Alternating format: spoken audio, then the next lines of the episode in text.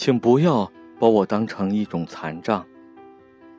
作者：艾伦·诺波姆。请不要把孤独症当成是一种残障，请把它当作是一种与众不同的能力。